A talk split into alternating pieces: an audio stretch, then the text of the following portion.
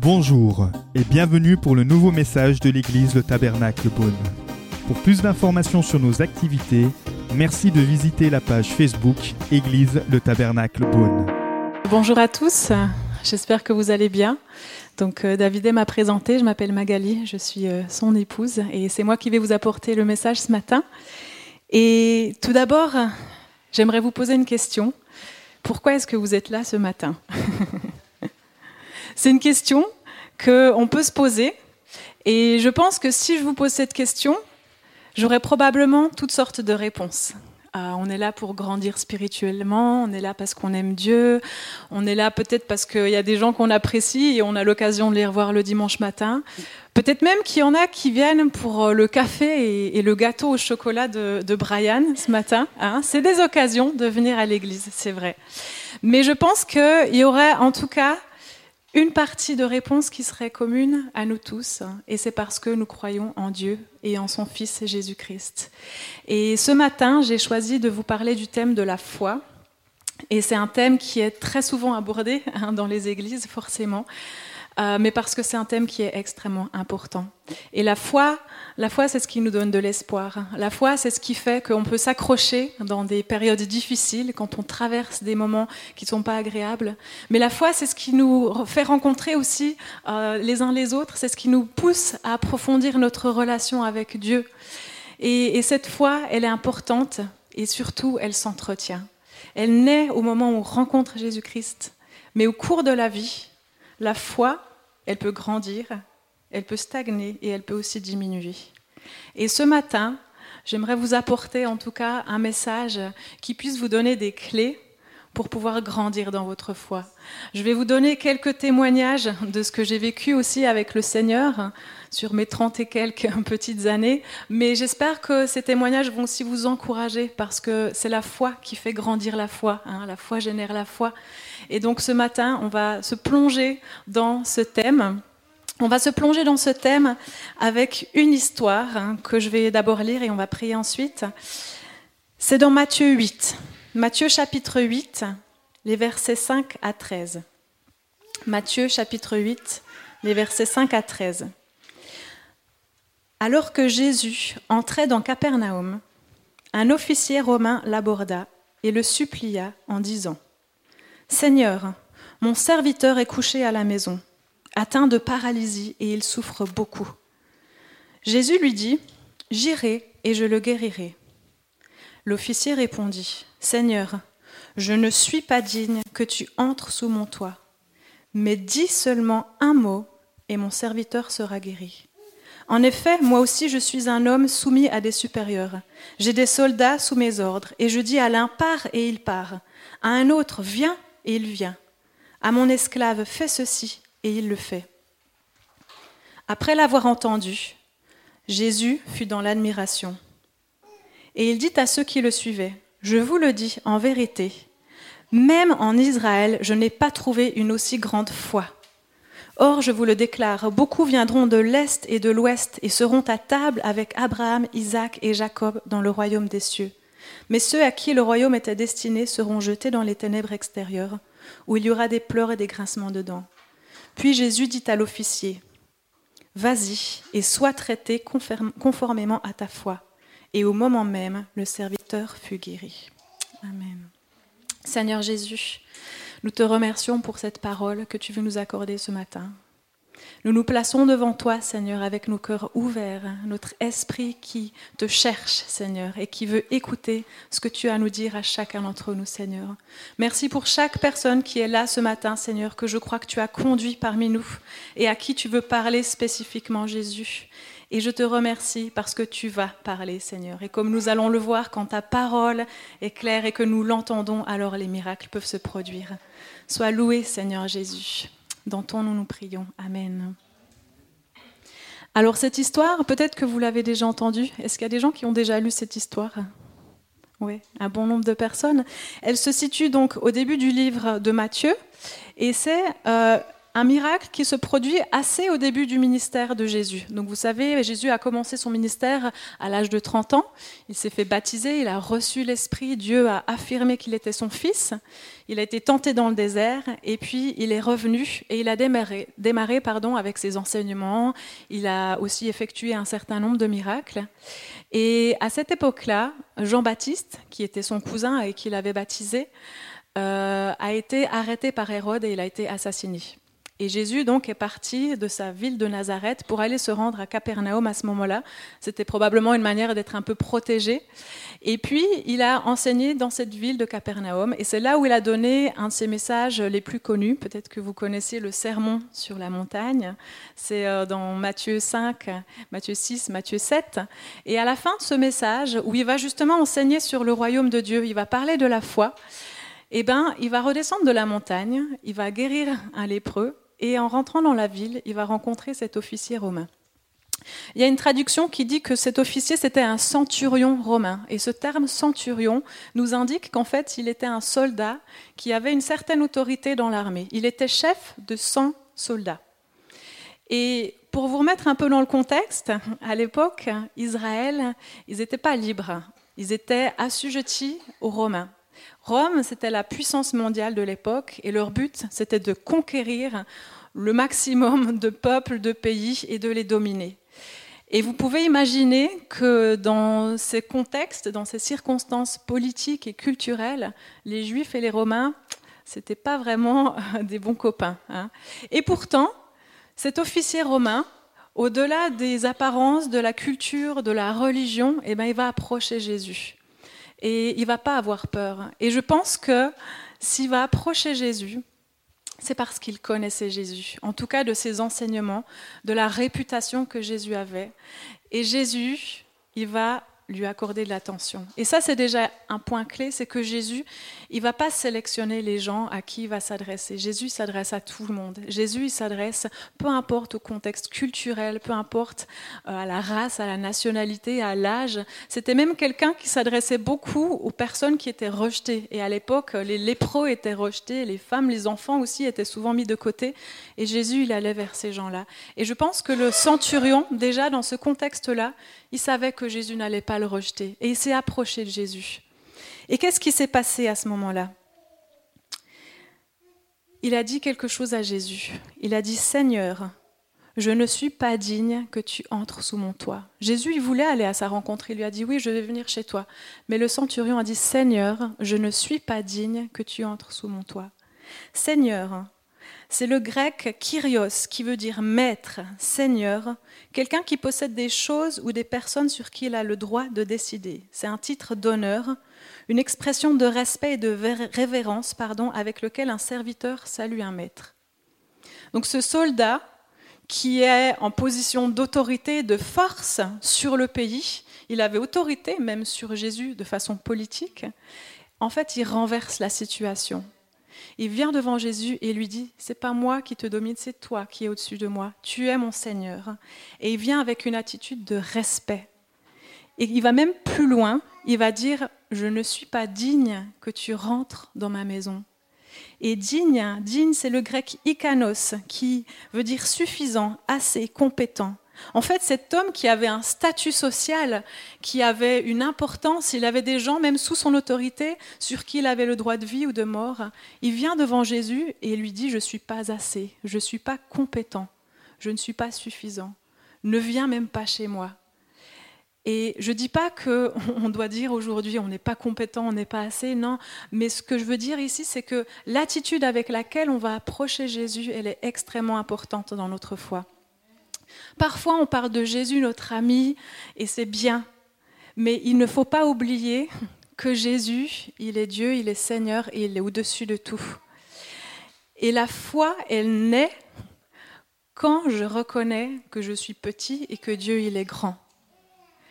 La foi, elle naît quand je reconnais que je suis petit et que Dieu, est grand. On va tous, dans notre marche en tant que chrétiens, rencontrer des situations dans lesquelles on ne sera pas assez on ne sera pas suffisant. Et en tant qu'être humain, On n'aime pas ces situations. Moi, personnellement, j'aime pas ces situations. Et, ces occasions-là, en fait, elles sont des occasions, des occasions de rencontrer le Christ, de voir sa grandeur. Sauf que parfois, on peut les rater. Pourquoi? Parce qu'on se trouve des excuses ou parce qu'on essaye de faire tout par nous-mêmes, parce qu'on va euh, nier notre besoin, nier nos manquements et nos faiblesses, alors que Dieu, il attend qu'une seule chose, c'est de pouvoir nous rencontrer dans ces situations. Il attend de pouvoir se révéler. Et c'est ça qui est important dans ce premier point, et c'est l'attitude que ce, ce, soldat va avoir. Il se positionne en tant que serviteur, en tant que homme humble. Et c'est ça, la foi de cet homme, c'est reconnaître qu'il a besoin d'aide et que Dieu, il peut l'aider dans ce cas-là. Et parfois, on a peut-être même des doutes que Dieu peut nous aider dans certaines situations. Est-ce que ça vous est déjà arrivé de douter de Dieu? Moi, ça m'est déjà arrivé. Oui, oui, je suis même la femme du pasteur. Ça m'est déjà arrivé de douter parce que je me dis, mais qu'est-ce qui va se passer dans cette situation? Mais une des choses qui est importante dans notre foi, c'est justement de se repositionner, de dire moi tout seul, je n'y arrive pas, c'est pas possible, et j'ai besoin de Dieu. Et on a besoin pour cela de connaître la grandeur de Dieu. On a besoin d'approfondir notre relation avec Dieu. On a besoin de savoir qui est Dieu. Et comment est-ce qu'on peut savoir qui est Dieu? En lisant la parole, en discutant de Dieu, en prenant euh, des informations au travers de nos amis chrétiens, en lisant des livres qui parlent de Dieu.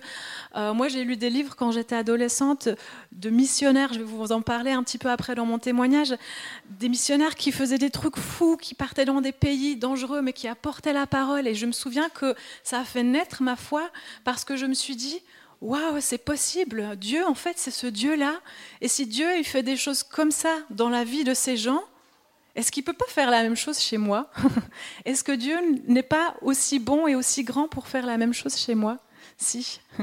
si Dieu, il est capable. Mais c'est à moi d'aller vers Dieu avec cette attitude de dire Seigneur, j'ai besoin, de reconnaître mon besoin et de reconnaître la grandeur de Dieu. Et ma foi, elle est directement liée à la connaissance que j'ai de Dieu. Je ne peux pas me confier en quelqu'un que je ne connais pas. je ne sais pas, il y a des choses précieuses, par exemple euh, le numéro de notre carte bancaire. Si vous êtes comme moi, vous n'allez pas le donner à tout le monde, on est bien d'accord. C'est le genre de choses précieuses et secrètes qu'on donne seulement à des personnes dans des circonstances où on a confiance. Moi, euh, mon mari, il connaît le, le, numéro de ma carte bancaire. Je parle de ça parce que c'est quelque chose d'important. Mais pourquoi? Parce que j'ai confiance en lui mais parce que je le connais. et on ne peut pas avoir confiance en quelqu'un qu'on ne connaît pas. Ça, c'est normal. Moi, je n'ai pas confiance en des gens que je ne connais pas parce que la confiance, c'est quelque chose qui se construit avec le temps et qui vient petit à petit euh, au fur et à mesure que l'on découvre la personne. Et c'est la même chose avec Dieu.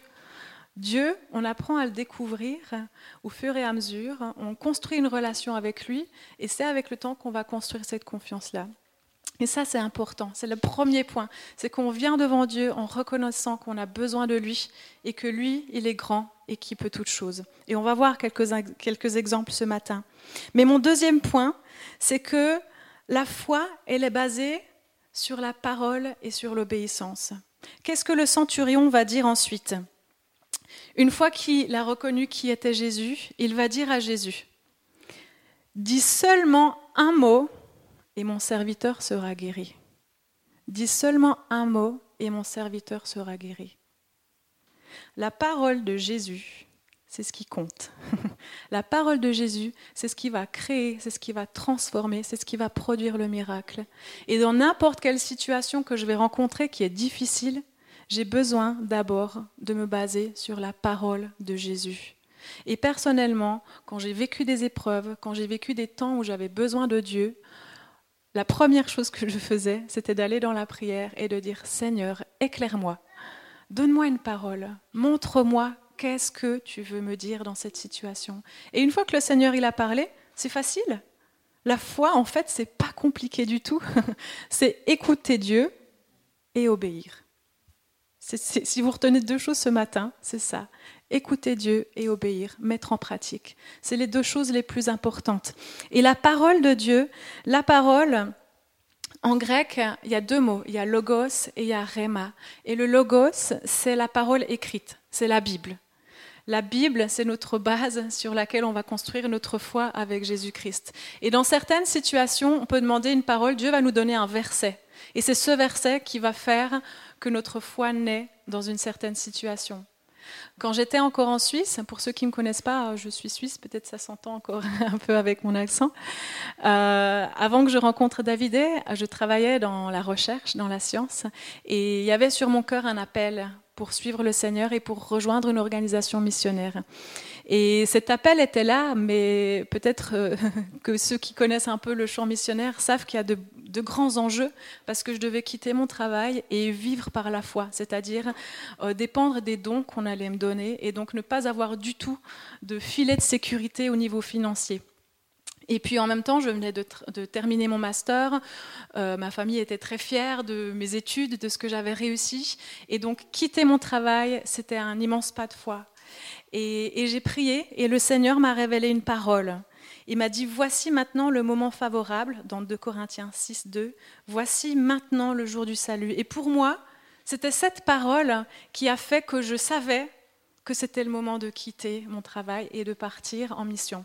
Et j'ai jamais regretté cette décision, mais je l'ai faite dans la paix parce que Dieu m'avait donné une parole. Encore une fois, comme le centurion romain qui approche Jésus, il va demander une parole, Dieu lui donne la parole et puis il va agir sur cette parole. Et la parole, on a vu que c'est le logos, la parole écrite. Donc Dieu nous donne des paroles au travers de versets, au travers de la lecture de la Bible. Mais Dieu peut aussi nous donner ce qu'on appelle des rémas, c'est-à-dire des euh, paroles qui sont révélées. Parfois, vous entendez une petite voix, une petite voix qui parle à votre cœur, c'est la voix du Seigneur. Et ça, ça peut arriver dans certaines situations aussi. Et c'est des paroles pour nous donner des instructions et pour nous guider dans notre foi. Et, quelques exemples. Quand j'étais justement missionnaire, comme je vous ai dit, je dépendais seulement de dons financiers pour subvenir à mes besoins. Et il euh, ne faut, pas avoir peur, hein, j'ai manqué de rien. et en fait, ça a été une expérience magnifique. Moi, je rêvais de ça, parce que comme je vous ai dit, quand j'étais adolescente, je lisais des livres sur ces missionnaires qui vivaient des miracles au quotidien. Et moi, je me suis dit, waouh, j'ai envie que ma foi, ce soit pas seulement un truc théorique qu'on m'a dit à l'église, mais j'ai envie que ce soit quelque chose que je vive moi-même. J'ai envie de vivre Dieu. J'ai envie de découvrir Dieu au travers de ma foi et de tester si ce qu'on m'a dit, si ce que j'ai lu, c'est vraiment vrai. Et je suis là aujourd'hui pour vous dire que oui, c'est vraiment vrai. Dieu est vivant, Dieu est puissant, Dieu pourvoit, Dieu vous aime, Dieu va vous guider au travers de votre vie et il va pourvoir à chacun de vos besoins. Ça, j'ai aucun doute.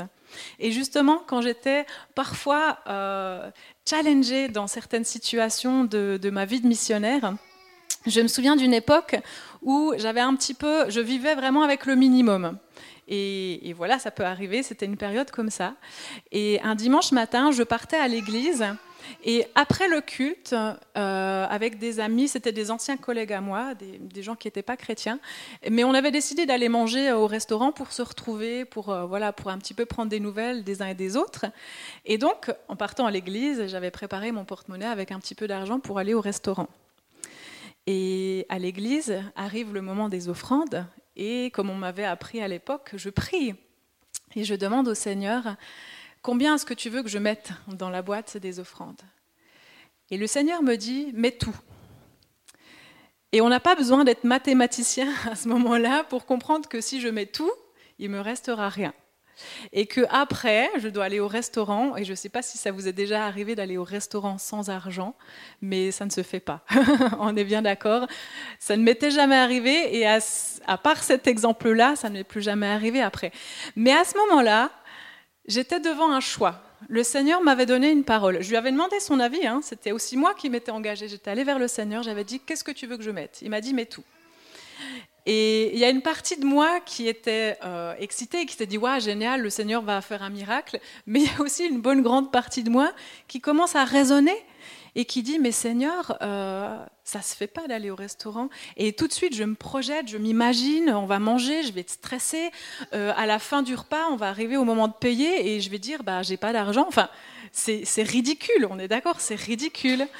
Et, mais en même temps, j'avais décidé de mettre en pratique ma foi et d'écouter la parole du Seigneur. Donc, qu'est-ce que j'ai fait? J'ai pris mon argent et je l'ai mis dans la boîte.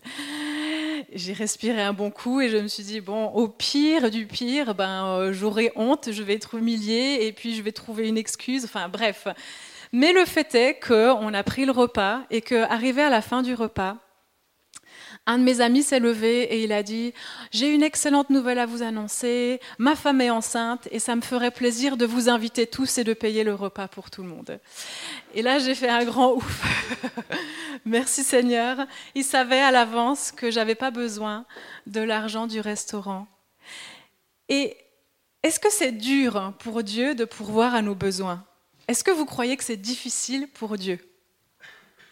Non, je ne crois pas. Je ne crois pas que c'est dur. Si Dieu il voulait, peut-être même qu'il pourrait faire pousser là un arbre, une vigne, qui nous donne des petits sous comme ça tous les matins. Je pense qu'il serait capable de faire ça, Dieu. Mais il ne le fait pas. Pourquoi? Parce que Dieu, il est plus intéressé à la relation qu'on a avec lui que de faire des miracles de fou. Dieu, il veut avoir une relation avec nous. Et pour moi, dans cette occasion-là, cette histoire un peu folle, je ne l'ai plus jamais refait. Hein. Si on va au restaurant à l'occasion, vous inquiétez pas, je prévois à l'avance, j'ai ma CB. Mais dans cette occasion un peu folle, ça m'a permis de rencontrer Dieu et de lui faire confiance. Et vous savez, Dieu, c'est un père, hein. on le dit souvent. Un père, il a envie d'avoir une relation avec ses enfants et il a envie que ses enfants, ils aient confiance, ils aient confiance en lui. Est-ce que ceux qui ont des enfants, vous aimez pas quand vos enfants, ils ont pleinement confiance en vous? Bien sûr que si. Et c'est cette relation qui doit s'installer, cette relation où on écoute Dieu et puis on peut lui faire confiance comme ça, les yeux fermés. Et c'est pas facile. La foi c'est simple, mais c'est pas facile parce que comme je vous l'ai dit, on commence à raisonner, on n'a pas toujours envie, on se dit oulala, là là, mais qu'est-ce qui va se passer si Il y a toujours ce petit mot et si qui vient de notre tête et qui commence à mettre le doute. Mais la foi, c'est le contraire de raisonner, en fait. Raisonner, bien sûr, le Seigneur nous a donné un esprit pour raisonner, il nous a donné de l'intelligence pour avoir du bon sens au quotidien. Mais parfois, ce bon sens, il peut arriver au travers de notre relation avec Dieu et de notre foi. Et c'est là où on doit se dire, bon, Seigneur, je connais ta parole et je te fais confiance. Et c'est ça qui est important. Et je ne dis pas non plus, attention, que la foi, c'est faire des trucs fous n'importe quand. Je connais des histoires, j'ai entendu des histoires, pardon, de certains chrétiens qui ont essayé de marcher sur l'eau et qui se sont cassés la figure. Pourtant, ils avaient la foi. Ils se sont dit Waouh, Pierre a marché sur l'eau, moi je vais faire pareil, allez. Et vous pouvez aller cet après-midi à la Bouzaise avec toute la foi que vous aurez, même si vous êtes convaincu à 100%, je doute que vous arriviez à marcher sur l'eau. Pourquoi? Parce que Dieu a permis ce miracle dans un contexte particulier. Et une fois de plus, Pierre, quand il était dans la barque, il a vu Jésus qui marchait et il lui a dit, Si c'est bien toi, Seigneur, ordonne-moi de venir te rejoindre sur l'eau. Viens, lui dit Jésus. De nouveau, ici, on a une parole de Jésus, on a une instruction de Jésus. Pierre, il a suivi la parole de Jésus. Et dans ce contexte-là, Jésus lui a dit, viens, viens, tu vas marcher sur l'eau. Et il a obéi. Il n'a pas fait un truc comme ça, fou au hasard. Et la foi, c'est pas juste croire un truc parce qu'on a vraiment envie de le croire. C'est pas ça la foi. La foi, c'est d'abord écouter ce que Dieu a à nous dire et après on agit sur cette parole. Amen. Est-ce que vous êtes d'accord avec moi? Amen. Et merci Seigneur parce que justement, il nous guide et il se révèle encore à nous aujourd'hui. Il veut nous parler. Donc, quand Dieu parle, on le fait, on obéit. Et troisièmement, la foi, c'est se soumettre et reconnaître l'autorité de Jésus. Comme ce centurion l'a fait, il est venu à Jésus et lui a dit, tu es Seigneur, dis une parole et mon serviteur sera guéri. Et puis qu'est-ce qu'il va dire ensuite? Il va dire, je suis un homme soumis à des supérieurs. J'ai des soldats sous mes ordres, et je dis à l'un pars et il part, à un autre viens et il vient, à mon esclave fais ceci et il le fait. En d'autres termes, le centurion est en train de dire à Jésus, peu importe ce que tu diras, je me soumettrai à toi et je le ferai. Peu importe. Et c'est ce qu'on vient de voir. Quand le Seigneur nous parle, on obéit. Et en fait, ce principe-là, c'est le principe de l'autorité. L'autorité, c'est l'exercice d'une responsabilité sur autrui. Le centenier lui-même, il était responsable d'une centaine de soldats et il savait bien ce que c'était. Et il était aussi, lui, sous l'ordre de certains de ses supérieurs. Et il savait que ce principe de l'autorité, c'est quelque chose qui est établi dans le monde naturel, mais qui est aussi extrêmement important dans le monde spirituel. Et comme on l'a vu, quand on entend le Seigneur et qu'on obéit à sa parole, c'est comme si on se place sous l'autorité de Jésus. Si on n'obéit pas, on est en dehors de l'autorité. Mais si on obéit, on se place sous cette autorité et on permet à Jésus d'agir dans nos vies. L'action de Jésus, elle se produit seulement quand on peut se mettre sous son autorité et qu'on obéit à sa parole. Et qu'est-ce que c'est l'autorité de Jésus? La Bible nous dit que Jésus a reçu tout pouvoir dans le ciel et sur la terre. Ça veut dire que quand j'obéis à Jésus, en fait, j'ouvre la porte. j'ouvre la porte à toute son autorité, à tout le surnaturel, à tous les miracles que Jésus peut faire dans ma vie. Et s'il y a des situations dans lesquelles vous êtes maintenant où vous ne voyez pas d'issue, où vous ne savez pas comment Dieu peut venir et agir là au milieu, eh ben, j'ai envie de vous dire, eh ben, tant mieux, tant mieux, merci Seigneur, parce que c'est justement là où Dieu se révèle et Dieu est grand parce que c'est des occasions que vous avez qui sont uniques dans votre vie pour vous mettre devant le Seigneur et pour lui demander de vous parler. Et ça, il n'y a personne qui peut le faire à votre place. Moi, je ne peux pas venir et vous dire ce que vous allez à faire. Et on est pasteur, on entend beaucoup de gens qui viennent nous parler et, et on peut les conseiller. Parfois, on reçoit aussi une parole du Seigneur, mais ça reste des paroles qui sont parfois juste nos avis. Et à moins qu'on ait reçu une parole du Seigneur, généralement, moi, je donne pas, donne pas mon avis, parce que je pense que c'est Dieu, c'est à vous de construire votre relation avec Dieu. C'est pas nous qui allons le faire pour vous. On peut pas, en fait. Et c'est ça qui est important dans la vie de chacun des chrétiens, c'est de pouvoir construire cette relation avec Dieu. Et si je suis là ce matin, c'est pour vous dire que c'est possible. Oui, Dieu parle. Ça prend parfois du temps avant de l'écouter. Je ne sais pas où vous en êtes dans votre marche spirituelle, mais Dieu parle et Dieu se révèle. Et quand on prend le temps de se mettre devant lui, je peux vous dire à coup sûr, il est fidèle et il va vous parler et il va vous dire quoi faire. Peu importe, peu importe ce que c'est. Si vous avez besoin d'une guérison, si vous avez besoin d'un soutien émotionnel, un soutien spirituel, si vous avez besoin peut-être justement d'une provision financière, oh là là, mais venez vers moi si vous avez ce genre de problème. Parce que j'ai vécu des miracles pendant les cinq années où j'étais missionnaire. J'ai vu que ça, que la provision du Seigneur jour après jour. Et mon mari pourra vous le dire, s'il y a bien un domaine sur lequel je suis relaxe, c'est les finances. Pourquoi? Parce que j'ai vu, des fois j'avais rien dans ma poche, mais le Seigneur pourvoyait. Il pourvoyait à mes besoins. Et, justement, ça fait qu'avec le temps, on est aussi beaucoup plus dans la foi et on peut remercier le Seigneur, on peut le louer pour tout ce qu'il a fait. Et justement, Jésus, après avoir vu la réaction de ce centenier romain, qu'est-ce qu'il va dire? Il va être dans l'admiration. Est-ce que vous imaginez que Dieu, peut être dans l'admiration, il peut admirer un être humain, il peut dire waouh, ça c'est ce que je recherche. C'est la foi de cet homme-là qui m'impressionne. Enfin, Dieu, c'est Dieu, d'accord? Dieu, il a tout créé, il est euh, au-dessus de tout, il sait tout, rien lui est impossible.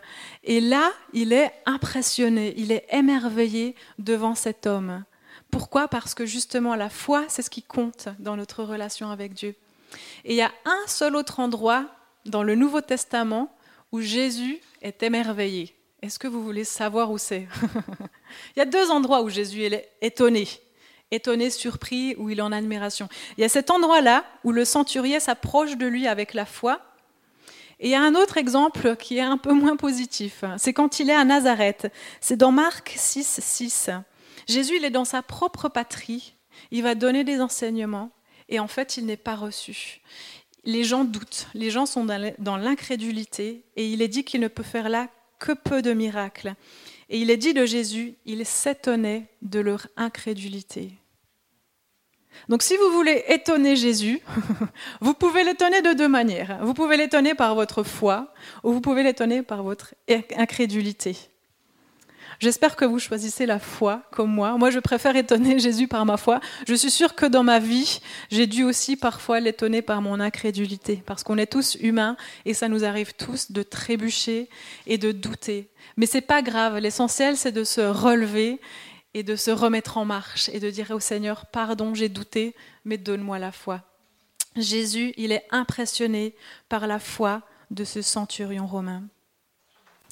Et finalement, pour terminer, pourquoi est-ce que la foi, elle est si importante À votre avis, pourquoi est-ce que vivre par la foi, c'est si important pour Dieu? La première chose, ma foi, elle va prouver au monde et à moi-même que Dieu est réel. Dieu est vivant, il est réel. Seulement, il cherche des occasions de se révéler. Et au travers de vous, au travers de moi, Dieu peut se révéler au monde. Est-ce que c'est pas immense? Je sais qu'on vit dans un pays athée, un pays laïque où on écarte la foi le plus possible, on écarte tout ce qui est religieux et, c'est dur, hein. c'est dur parfois. C'est vrai, je viens d'un autre pays, on a d'autres challenges en Suisse, mais on a peut-être plus d'ouverture sur la foi chrétienne. Et en arrivant en France, j'ai été surprise de cette incrédulité parfois. Et je ne parle pas de vous, hein, je parle du monde athée. On fait tout ce qui est notre possible pour éliminer la foi. Et c'est dur de tenir, de garder la foi. Moi, au travail, j'ai des collègues qui sans cesse me donnent des paroles d'incrédulité.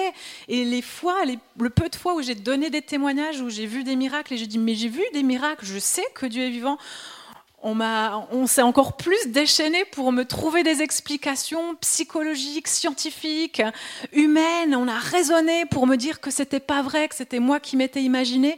On entend tout ce genre de choses. Et vous savez, la foi entraîne la foi, mais l'incrédulité entraîne l'incrédulité. Et on vit dans un pays, il faut le savoir, où on est entouré de cette incrédulité. Et c'est pas facile tous les jours de garder la foi. Et je le dis moi-même, des fois je dois me battre. je dois dire, mais Seigneur, waouh, là je doute, j'ai besoin que tu ravives ma foi. Et j'ai de la chance, j'ai un mari avec qui je peux parler de cette foi, j'ai des amis dans l'église avec qui je peux parler de la foi, j'ai une famille aussi qui est dans la foi. Je sais que c'est peut-être pas le cas pour chacun d'entre vous, mais si vous voulez garder votre foi, lisez la parole, inspirez-vous de toutes ces histoires dans la Bible qui racontent les miracles et les prodiges de Dieu. Parlez à des amis chrétiens que vous savez, ah tiens, lui, je sais qu'il va m'encourager à coup sûr. Il y a des amis, des fois, ils nous tirent un peu vers le fond. C'est pas grave, il faut les garder quand même, c'est à nous de les relever, d'accord? Mais quand on va pas bien, allez plutôt vers ceux qui ont tendance à vous remonter vers le haut. C'est important, on en a besoin parfois d'avoir des amis qui peuvent nous remonter vers le haut.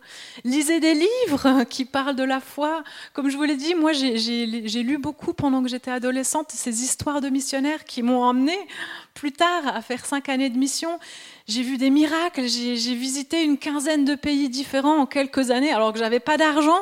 Euh, Dieu a pourvu, parfois il pourvoyait euh, pour un ticket de parking à 1 euro, et parfois il pourvoyait pour 3000 euros pour mon voyage. Et, je vous dis, le pas de foi, il a été le même pour 1 euro que pour 3000 euros. Le montant, il n'est pas important. Euh, la taille du défi, elle n'est pas importante. Ce qui est important, c'est notre attitude envers Dieu et c'est de nous approcher de Dieu. Et Dieu, il est bon. Il va pourvoir pas seulement pour euh, les choses de base. Dieu, il est extravagant. Si vous avez envie d'être motivé dans la foi, venez me voir après parce que là, euh, je peux pas tout vous raconter. Mais un jour, on partait en voyage missionnaire pardon, en Allemagne. On partait sur un week-end en fait avec une équipe de louanges pour enseigner. Et les frais du week-end, je les avais déjà payés. Par contre, j'avais pas d'argent de poche pour partir. Et, je me suis dit, bon, c'est pas grave, on y va, de toute façon, euh, j'y vais, j'y vais, quoi. J'avais juste, j'avais un euro, un euro dans ma poche. Et on part en minibus, vous savez, les missionnaires, ils ont toujours ces vieux bus, là, où on peut être plein dedans, on sait jamais trop s'il va arriver à destination. Et on part, et après plusieurs heures de voyage, on arrive en Allemagne, et on fait une pause sur l'autoroute. Et tout le monde se dit, tiens, on va s'acheter un petit snack, on va faire un truc. Et moi, je me dis, mince, j'ai que un euro. Euh, et j'arrive devant les toilettes et il fallait payer un euro. Et j'ai dit, bon, Seigneur, la priorité, c'est les toilettes. Donc je vais utiliser mon 1 euro pour aller aux toilettes. Tant pis pour, euh, pour le snack, je vais bien tenir le coup jusqu'à l'arrivée.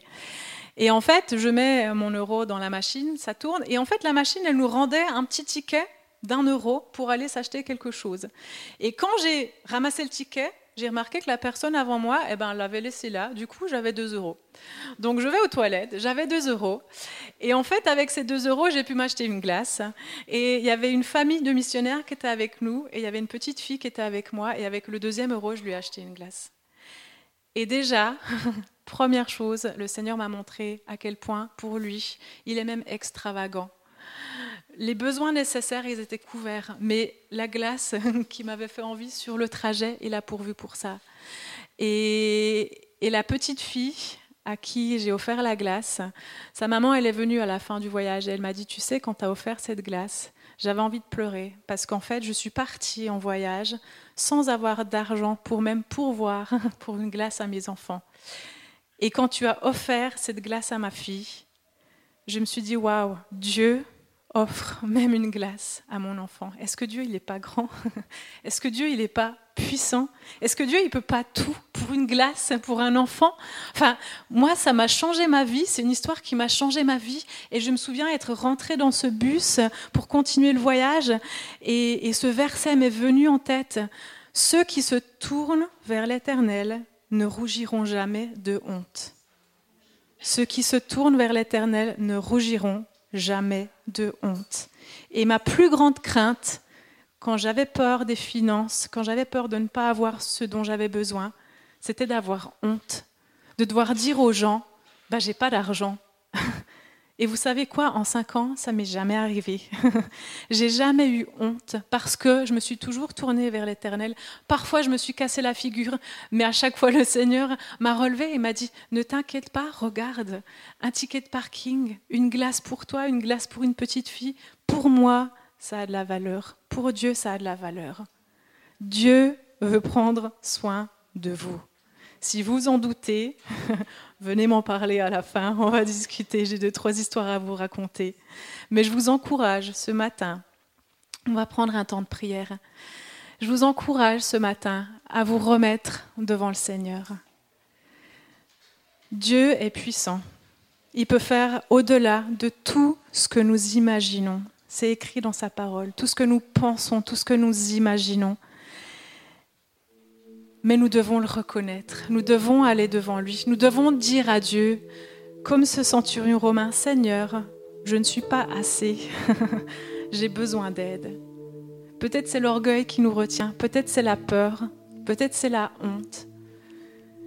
Dieu veut qu'on prenne des risques, pas pour qu'on se casse la figure, mais parce qu'il veut se révéler à nous. Et je vous invite à prier avec moi ce matin. Nous espérons que vous avez apprécié le message de cette semaine. Pour plus d'informations sur notre Église, merci de visiter la page Facebook Église le Tabernacle Beaune.